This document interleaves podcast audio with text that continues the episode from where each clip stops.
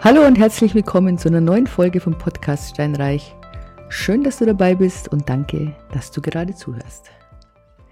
Ich weiß nicht, ob du das letzte Woche gelesen hast. Es kam ein großer Artikel im Spiegel, war, ging eigentlich durch alle sozialen Medien und wurde mehrfach zitiert, dass die BaFin vor Teilverkauf von Immobilien warnt.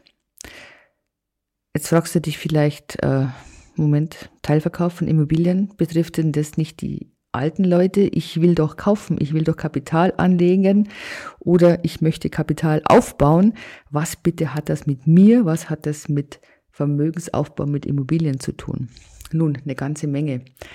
Denn wie du richtig erkannt hast, es handelt sich hier natürlich in erster Linie um ältere Leute, die jetzt nicht das ja, diesen Geldfluss haben jedes Monat, also die, deren Rente eher klein ist, die aber auf der anderen Seite eine Immobilie besitzen und die jetzt aus welchen Gründen auch immer zumindest ein, also einfach mehr Geld brauchen und halt einen Teil ihrer Immobilie ja, versilbern wollen. Ja. Es gibt ganz andere Lösungen, da kommen wir später noch drauf. Das ist das sogenannte Sale and Lease Back. Und ich sage dir das deswegen, weil du natürlich ältere Leute in deiner Umgebung hast. Du hast Eltern, Großeltern, Tanten, Onkel, Großtanten, Nachbarn oder sonst irgendjemand.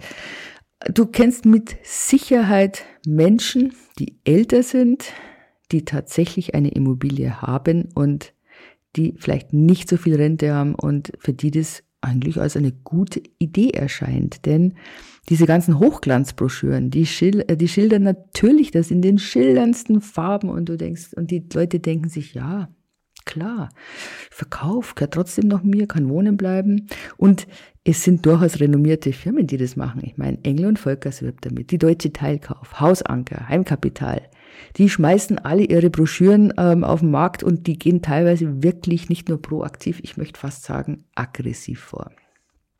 Ja, damit sie das eben unter die Leute bringen.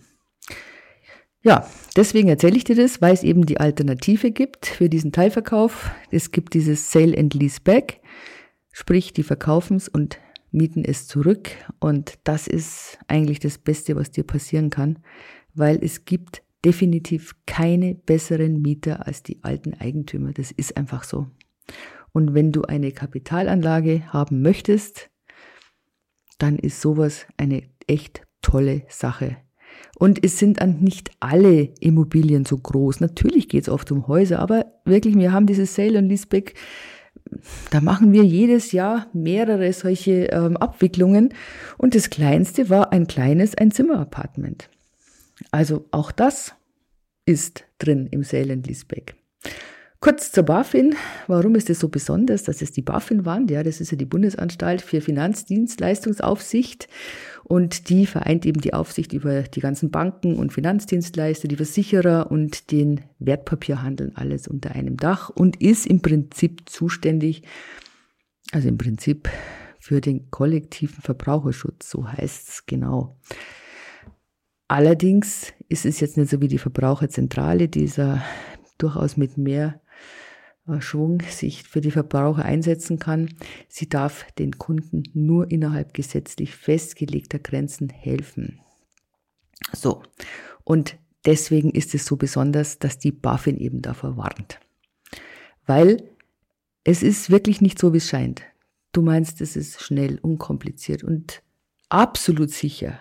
Sicherheit ist ja ein Wort, auf das natürlich die ältere Generation anspricht. Ganz klar. Denn es hört sich gut an. Du verkaufst einen Teil von deiner Immobilie bis zu 49 Prozent. Können auch 30 Prozent sein, je nachdem. Den Rest behältst du. Du behältst also die Mehrheit, du behältst die Hand drauf. Klingt super. Was ist jetzt, wenn Reparaturen oder Renovierungen, Sanierungen kommen?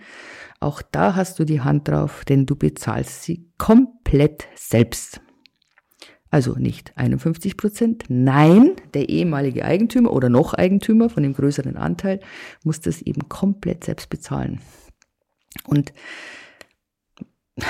du kannst davon ausgehen, dass die meisten älteren Menschen in älteren Wohnungen und Häusern wohnen.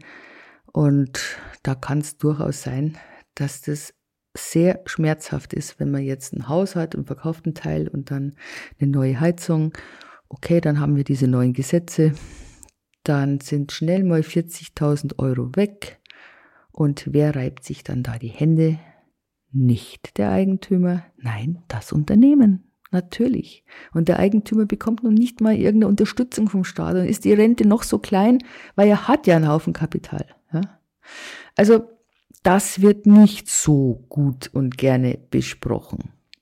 Da heißt dann nur, nein, du kannst die Immobilie weiter bewohnen. Du kannst sie sogar vermieten. Klar, du hast den Niesbrauch. Niesbrauch geht ja über das Wohnrecht raus. Bei Niesbrauch kannst du tatsächlich die Früchte ziehen, das heißt, du kannst das weiter vermieten.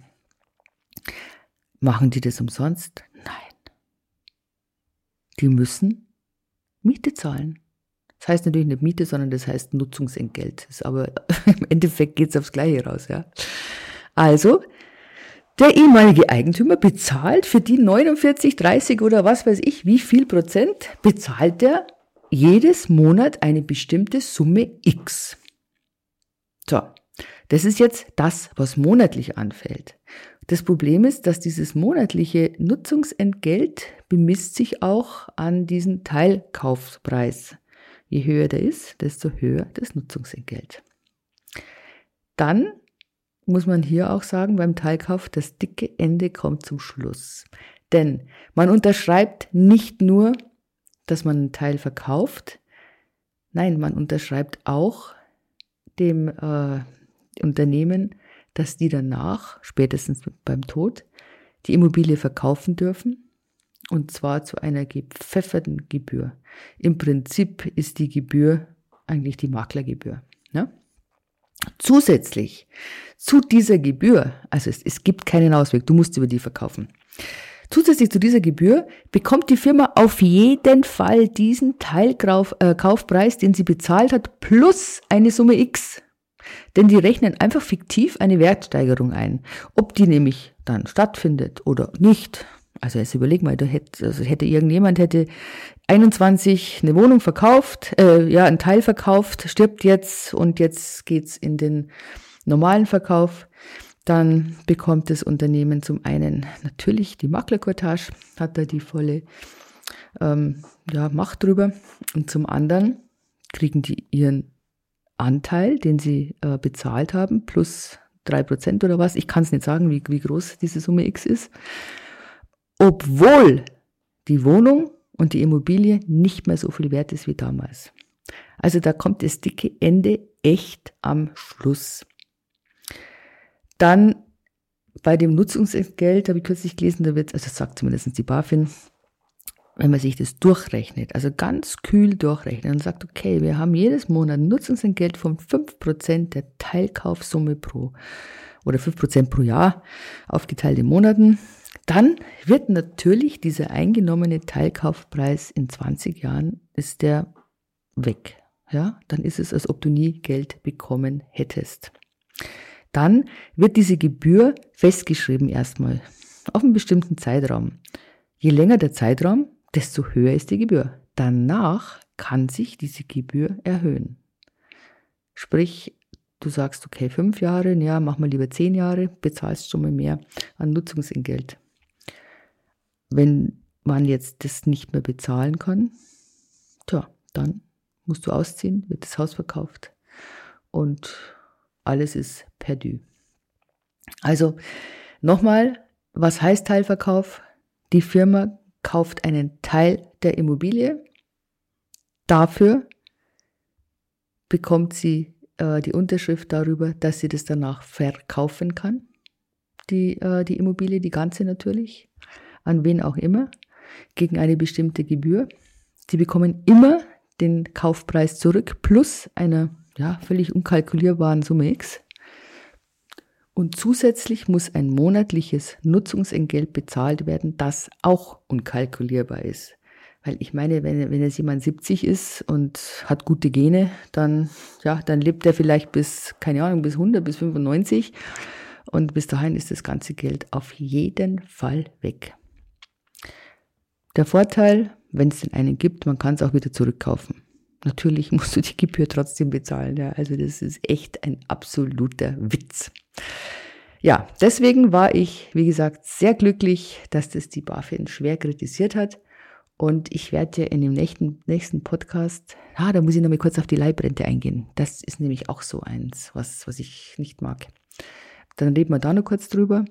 Und ähm, über die Umkehrhypothek. Auch das wäre was. Also das, das reiße ich einfach nur kurz an, damit du sagen kannst, okay, habe ich schon mal gehört, das ist auch eine Möglichkeit, aber, ja, also bitte nach wie vor, Sale and Leaseback ist eine Win-Win, ähm, ein Win-Win-Geschäft, ist das Beste, was dem Käufer und dem Verkäufer passieren kann.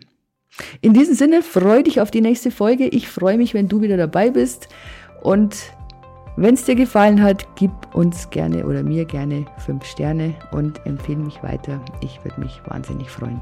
Danke dir. Tschüss.